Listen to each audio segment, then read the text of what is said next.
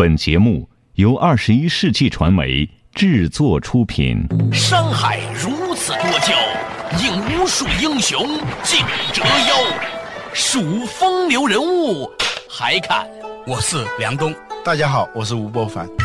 两个男人孕育五年，梁冬、吴伯凡帮你坐着打通经济生活任督二脉，东吴相对论。好戏马上开场。坐着打通经济生活任督二脉，大家好，欢迎收听东吴相对论，我是梁东，对面的依然是二十一世纪商业评论发行人吴伯凡，老吴你好，大家好。最近我都疯了，一个礼拜有三天在机场上班，嗯，早上八点钟一直等着延误，延误到晚上八点说航班取消，一个礼拜有三天这样的生活。你要是上班还可以迟到一会儿。那个东西是刚性的，它可以迟到八个小时，八个小时你一分钟都不行。我有一回我就差两分钟，就算关闭就关闭了啊！说我是吴伯凡也不行，我有十万粉丝。你就要穷开心嘛，像我们这种人在机场也没什么事儿干，是吧？就观察，我发现呢，其实机场还真是一个挺有意思的中国当今社会的一个缩影，有好些现象呢，很值得跟你分享交流一下。嗯，第一个分享交流的就是机场的各种成功学的那个讲座。我今天从机场回来的路上呢，那个出租车司机跟我讲，那谁谁谁谁讲销售讲特好，这哥们儿还自己拿手机把电视上那个给录下来了，你知道吗？然后自己在车上听各种销售力啊、执行力呀。啊，我说跟你有什么关系呢？你开租车的。他说：“哎，都大师啊！”我说：“你知道这个人搞过什么成功的公司吗？”他说：“他没有。”就是你现在在机场看的那些讲成功学讲特别好的人吧，他几乎自己没干过成功的公司。对。但是这成为中国一个伟大的现象。全世界都是啊？是吗？国外很多这样的骗子了。但是我在国外的机场没看到有。对对，可能他时间长了，嗯，我不知道是因为大家不感兴趣了，还是说根本就不让他们进去。嗯，现在呢，在中国的机场里头，它成了一种视觉和听觉污染。一旦我就经过那个几个成功学大师，我我就我就尽量绕远一点，让自己尽量不要听那些东西。这是一个有趣的现象。这种东西呢，它相当于过去我们中学的时候就摊派买的如何写作文啊。某某老师讲作文啊，等等这样一些东西，当时就想过，哎，我说他是不是著名的作家呢？孤陋寡闻，没法得知啊。后来后来有些同学都干这个，后来见识广一点了，才知道那些人呢，他们一生写的文章，嗯，写的作文，嗯，就是如何写作文。我给你讲个事儿，这两天我去参加一个世界睡眠大会啊，各种世界级的睡眠大师，我问他你们睡得好吗？不好，我很诧异，我以为是个别现象，我一统计现场百分之七八十的人都睡得不好，嗯。然后呢，我还质问他，我说你搞睡眠的了，你还这样？那个人还很镇定，他说：难道一个肿瘤科大夫就能保证自己不得癌症吗？哇，他这个回答不太高明，他应该说最高明的妇产科大夫都是男的。是吧？就是说，最高明的妇产科大夫自己也生不出来，要聪明一点了。行行行，以后人家跟我们讲梁冬，难道你有不欢喜的时候吗？我就会用这个方法来解答他。钱钟书说的更经典，他说经常告诉别人如何成为一个道德品质高的人，一般自己的道德品质都不怎么好。说钱钟书用的是 Google 的那种方法，他枚举法，对枚举法都是这样的。后来他明白了，他说。你道德高尚，你讲道德高尚算什么本事啊？啊，你道德不高尚，你还能讲的头头是道，说明你是个本事，说明你有本事。这个世界上成功不成功是相对的，而且我对成功这个词就非常讨厌现在啊。但是呢，这些人口口声声把成功放在嘴上，其实他们是不怎么成功的人。就像口口声声做商业评论的人，其实也不做商业的。对对对对对。能逆事者不可图事嘛？对对对对，有这种自知之明。就我们今天讨论话题，就因为机场晚点嘛，晚点的时候呢就要去观察嘛。第一个呢，在机场里面的书店里面哈，有这种成功学，成功学占一部分，营销实战的什么的。当然那是泛成功学，对，就是一般讲营销啊，那都不是营销理论，就是那种成功学。每天对着镜子举着拳头，我是最棒的。这是当然是很粗糙的那种成功学了。对他们所讲的这些营销理论啊，包括企业的内部的风险控制啊、管理都讲。嗯，但是讲来讲去呢，你都知道他没有认真的去经营一个企业，除了他的那个成功学公司之外，但是我观察到一个特别有意思的现象，在书店里面吧，它这样的：左边呢是鼓励你去拿得起，右边呢是一堆书是鼓励你放得下，嗯、它同时存在，是吧？这是一个中国人的两张脸，或者一张脸里面的两个心情，其实是大家既拿不起又放不下对，有人统计那个微信里头啊，啊。百分之六十五是那种励志励志，百分之二十是偏方，各种各种偏方。九十八岁老中医，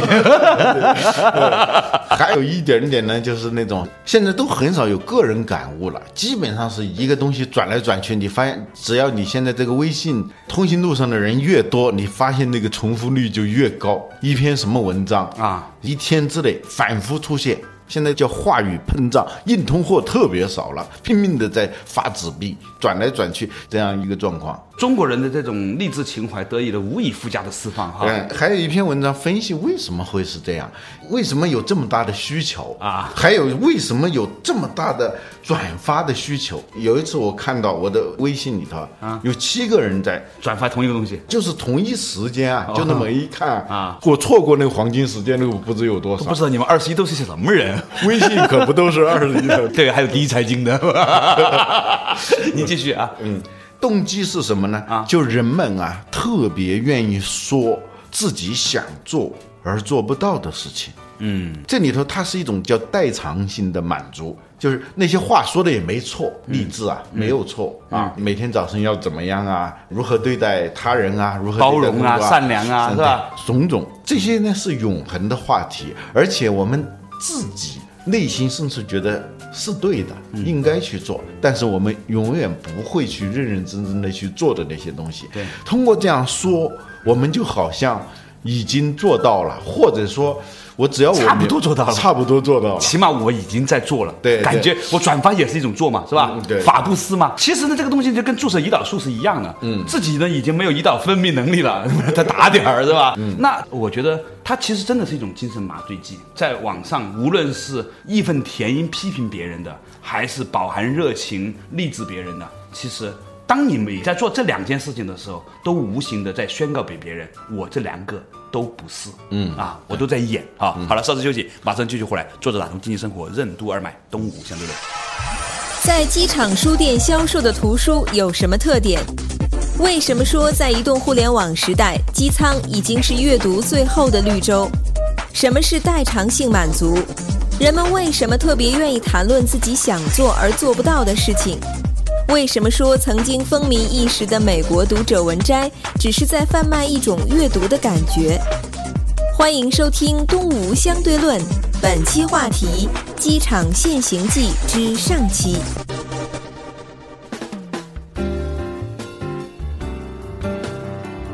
作者打通经济生活任督二脉，大家好，欢迎收听东吴相对论，我是梁东梁某人，对面的依然是二十一世纪商业评论发行人吴伯凡，老吴你好。大家好，那今天我们的话题呢，讲的是在机场现象学对官场现形记啊，啊，对这是机场现形记啊。今天我们讲的是机场现形记，首先，这个书店，你说左边的书架上告诉你是如何拿得起拿得起成功啊啊，我要成为比尔盖茨等等。那边呢就是舍得啊，放如何下安心呀呐、对啊，如何空啊，如何善良啊，如何包容啊，是吧？而且这两类书的销量一直排在前两位。于是呢，我们就觉得引发了一个思考：你说卖书不挣钱，但是你知道机场的铺租是最贵的，但是呢，在机场最常见的业态反而是书店，你不觉得这背后很具有某种的吊诡性吗？嗯，对，以前啊，在我不知道机场是什么样子的时候，我就听说过世界上有一种书叫在机场书店销售的书，就是你上飞机之前买，下飞机之前扔，因为在那个封闭的环境里头，你只能看书嘛。一般情况下，尤其是对于现在我们移动互联时代来说，机舱里头成了最最后的阅读绿洲，保留地啊，变成一个阅读的保留地。但是呢，它有一个属性的，飞机上读的书啊，很多人读的书，它一定是比较轻松的，就是马上就能够给你某种效果的。精神上的抚慰啊。这类书主要是给你的是一种读书的感觉，就让你觉得读了。读者文摘啊，这个杂志是风靡几十年，在美国。甚至一个世纪。对对对，虽然现在倒闭了，你知道吗？真的、啊？嗯，就美国的读者文摘。对。但是呢，这个创始人啊，他一个成功的要诀啊，就是说他掌握了一种心理，他是在做产品。这个产品呢，就是要给那些不怎么阅读的人一种阅读的感觉。他跟真正的读书还是差得很远的。嗯，真正读书是很费脑子的，你要很细致的钻进去的这样一种状态。那个是不需要很费脑子的就可以去读。他最后他就是用读者文摘的这种特有的这种文体征服别人，以至于很多平时根本不读书的人买了这个读者文摘以后呢，他就可以觉得他在读书了。效果也是，就是他读完以后，他去跟别人讲的时候啊，好像他真的是一个读书人。他打的是这样一个市场。它形成一种人格，叫读者文摘式的人格。对就是每一件事情我都知道一点，而且最后呢还加上一点哲理。嗯，你难道不觉得我就是这样的人吗？你还点头啊！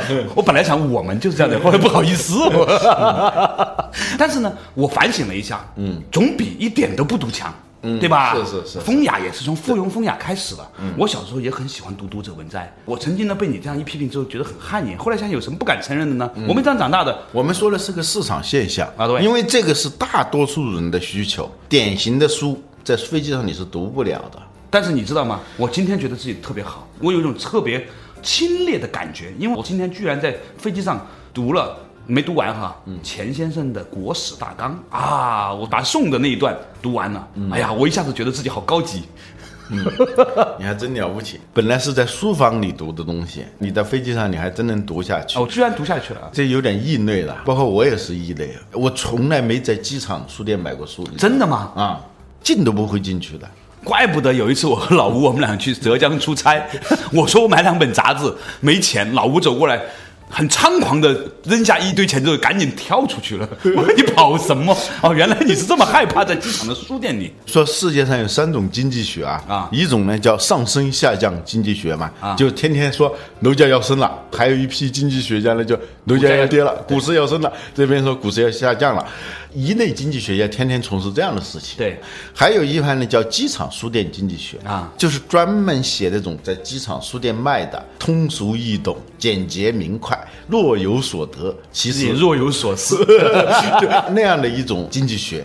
还有一种叫希腊字母经济学，就是公式啊，各种图表啊，充斥着各种各样的西格玛呀、欧米伽，这欧米伽不是个表吗？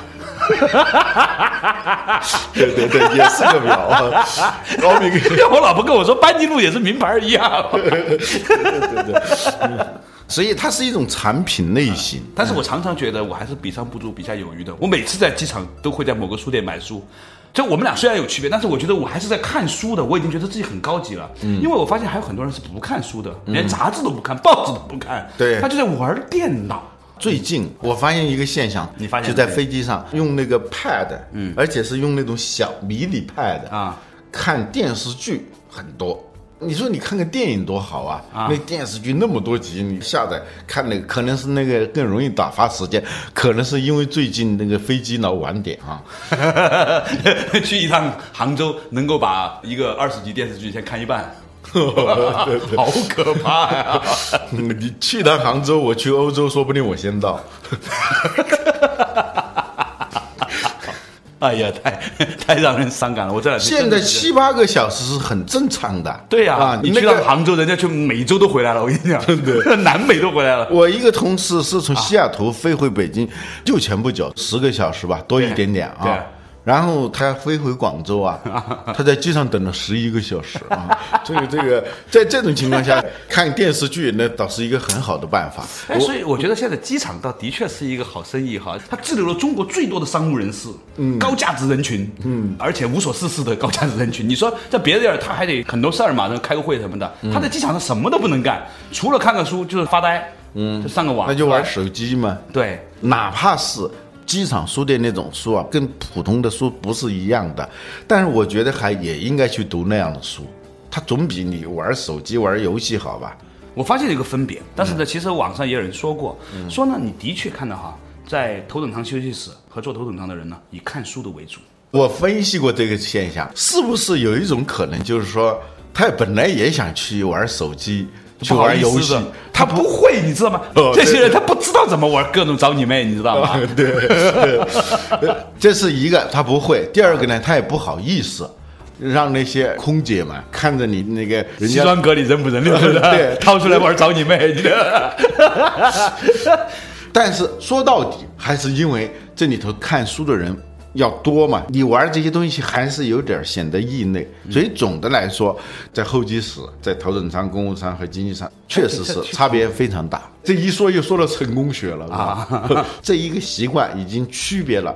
你是为什么做什么头等舱对，这当然有点牵强。我们不做这种比较。我发现做那种国际航班的时候啊，对老外看书的确实要，基本上都在看书。对，哪怕是用 Kindle 来看，他也在看书，对是吧？很严肃的看书，这一点呢，的确是让我很诧异。因为有一次我在一个天体育场，我看见去过那地方了。啊，我有一朋友有一次去了一天体育场，他告诉我说，人家在外面都是看书的，啊，稍事休息，马上进去，我来坐着打通经济生活，福尔曼东吴相对论。互联网量身定制的功能，为什么让我们越来越封闭了？同样是交通枢纽，机场和火车站的商业生态有什么区别？信任为什么起源于重逢？为什么全世界的电影院都卖爆米花和冰激凌？基于专属渠道和情感定价的商品，为什么总是格外昂贵？欢迎继续收听《东吴相对论》，本期话题：机场现形记之上期。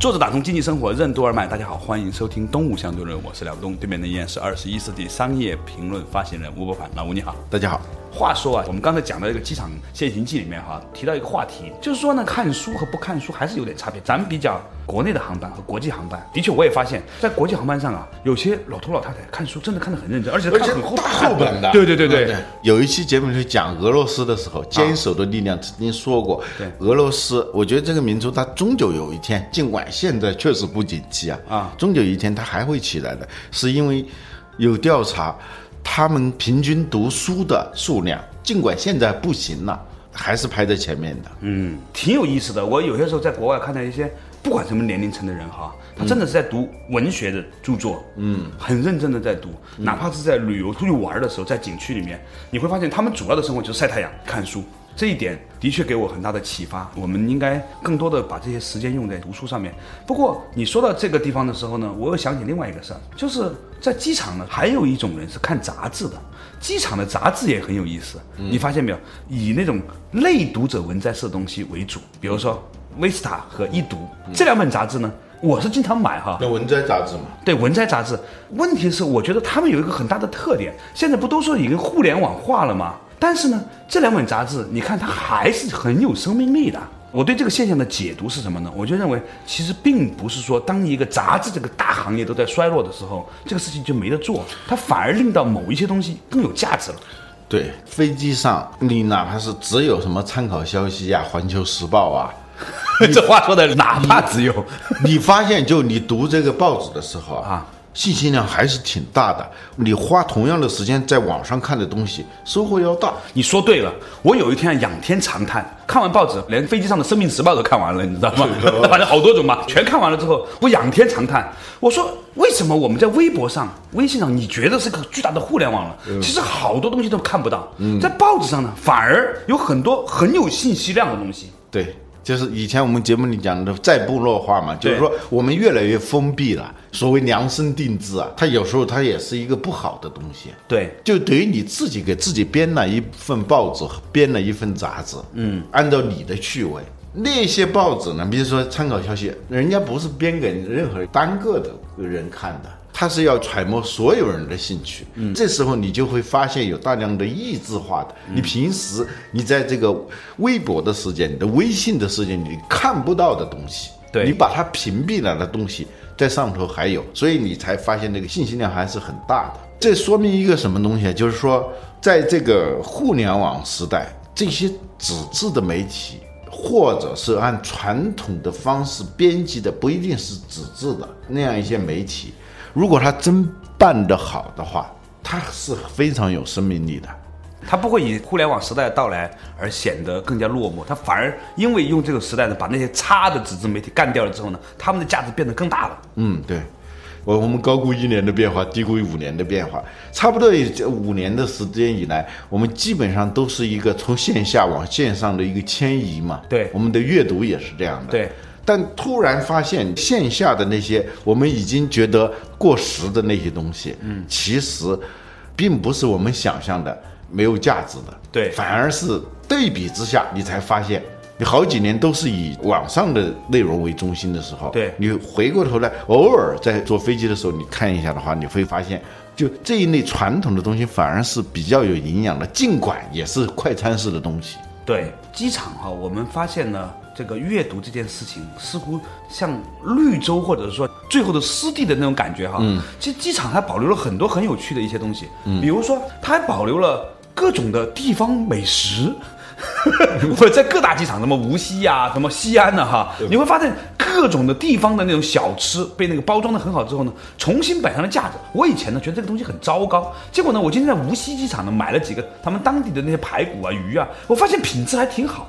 就是我觉得机场好像是一种特别有趣的一种商业生态。比如说你在长沙机场最显眼的就是湖南特产总会，它好像是个店名啊，走到哪儿好几个，因为它要把那个地方的特色要彰显出来嘛。对，它是有点相当于门户式的东西，让你在最短的时间以最方便的方式截取他们认为是精华的东西。就一般呢，你要买特色食品，比如在成都。到处都在卖那种四川的那种食品呢，其实你到机场去是最容易买到的，而且品质还不差的。嗯，就经过净化之后哈，嗯，它还蛮地道的。在成都机场、西安机场都是这样。机场它跟传统的那种交通枢纽还不太一样，比如说火车站，好多人啊，他坐火车的频率并不高，他只是一年坐一次春运，那也不见得，在深圳和广州这条火不不不，车上面，我说的不是那种城际的啊啊就一般这种大型的火车站里头，它好多都是坐火车频率不太高的，但是机场有一批人是频率极高的客啊。我现在你叫我说是哪个城市，我没有印象，哪个城市的机场我门儿清，哪哪儿有个 那公厕哪哪一个真功夫啊，哪儿有个什么什么，我我都都门儿清。嗯，你只要说在机场等人，那是一说在哪儿我就知道在哪儿。不在去机场的路上，就刚从机场回来。对，有一批这样的人。过去有一句话叫“车船垫脚牙”，车夫、船夫、垫夫、脚夫啊，衙役啊，这样的人呢，喜欢坑人嘛。哦，是吗？他因为你要知道，我们的节目很多低也在听的。没关系，你继续吧，没关系，大家包容你。不这那过去万万万恶的旧社会。为什么会出现这种情况呢？因为是他跟你只有一次性交易。过去你在那个车站旁边的饭馆，你别指望吃到什么好的高质量的什么东西的，啊，那真的很糟糕啊！因为它是一次性买卖嘛，不可能有什么回头客嘛。对，就跟王府井那个地方小吃一样，全北京人都觉得那是最难吃的，但是生意好，为什么呢？因为到北京来的人都以为那就是北京小吃。我们是从来不去吃的。对呀、但是呢，他永远生意很好，你知道很奇怪。你继续啊。德国的社会学家卢曼对信任他有一个界定，而信任起源于重逢。对在没有第二次见面的多次见面的地方是不可能有信任的。对跟你只打一次交道的人，别指望他会给你提供最好的，因为他下次见不着你。但是机场不太一样，因为很多常客嘛，飞机呢就有的人是从来没坐过，嗯，还有的人呢就坐好多，他是这样的，是吧？嗯嗯，机场提供的这种服务呢，它是要经受多次检验的，就很多人都会经过。所以机场的那些产品的品质，包括那些店家的品质呢，是比火车站要高的。对不过呢，当今的中国的机场的这个餐厅，虽然品质是有提高，但是你没发现，真的中国以机场的这个牛肉面为全世界最贵的牛肉面。白云机场是六十块钱，我今天在无锡机场吃了一个饭，八十五块钱，哦，你的三块无锡排骨呃，一坨手掌那么大的饭，就十几美元嘛，是吧？非常贵的，为什么会出外国人到中国都吃不起了。对，那当然了，一美元买个巨无霸，你想想，就十几美元。对呀、我到国外去跟那些外国朋友吃饭，人家花二三十美元吃顿饭，那是要打领结出去的，这算是一个很严肃的人的提前规划半年的。反正我接触那些外国朋友都这样，是吧？出去吃个二三十美元的饭，挺当回事儿的当然，中国它总有自己的国情嘛。啊。他为什么这么干还能做生意？这跟刚才我们说的是不是矛盾的？质量它没有什么问题，它不会说吃了闹肚子，但它的价格确实贵得惊人。嗯，很多人都抱怨过。嗯，但是你知道这种抱怨呢，一个是小众人群，嗯，再一个呢，这些人也出得起这个钱。嗯，而且一半还可以拿回家公司报销。对，所以就一直延续了机场的吃的东西那种天价。嗯，为什么一直在持续？其实是定价里头有一个规律的，对就是说白了就是趁人之危。比如说那个电影院的爆米花，嗯，你说它贵不贵？那非常贵的，其实那是暴利的。哦，是吗？那当然了，你可我我没买过，因为 不知道。第一个，你进了电影院，它才有卖的嘛。对，以前我们讲过嘛，它是有意设计的冰激凌和爆米花这两个东西你带不进去嘛，冰激凌带进去化了，爆米花带进去凉了也不好吃嘛。对所以它是专门设计的，在那个地方专属渠道，它一定卖的贵。嗯，你没有选择。第二呢，除了这种专属渠道的定价逻辑以外，还有一个叫情感定价的逻辑，因为好多时候你一般一个人去看。或者说特别熟的人去看电影的时候啊，他不会买爆米花的。对，情侣去，他就往往就要买，一而且一买就是双份的，就像二月十四号的玫瑰一样，是卖一块钱呢，还是卖一百块钱？当然是卖一百块钱，他卖多少你都会买的。在这种情况下，嗯，机场呢，它是前一个逻辑，专属渠道，机场旁边没有面馆的嘛。第二呢，就是说，但凡你只要不是太饿，你不会到那个地方去吃，你一定是很饿了。好多时候，你像早晨八点钟你要赶到机场，你在家里头就没吃。他说一宣布说下午五点钟起飞，你第一件事情就是要，呃，自己没吃早餐嘛，很饿嘛。所以在这种情况下，他卖的很贵。所以呢，我们觉得呢，机场呢，的确是当今中国的一个特别有意思的一个面相。所以呢，今天我们的话题呢，叫“机场现形记”或者“目睹机场二十小时之怪现象”啊。那其实呢，它也反映出一种人生态度。当我们实在被迫要无聊的在机场坐八天的班的时候呢，你可以花一点点时间观察机场这样一个独特的中国人面相的窗口。那么也许呢，我们可以借由这种观察的过程当中呢，打发无聊的而有趣的一天。也许借由这种解读，你会发现你并不是活得最差的那一个，尽管你仍在饥肠辘辘的等待着还没有到来的飞机。好了，感谢大家收听今天的动物相对论，我们下一期同一时间再见。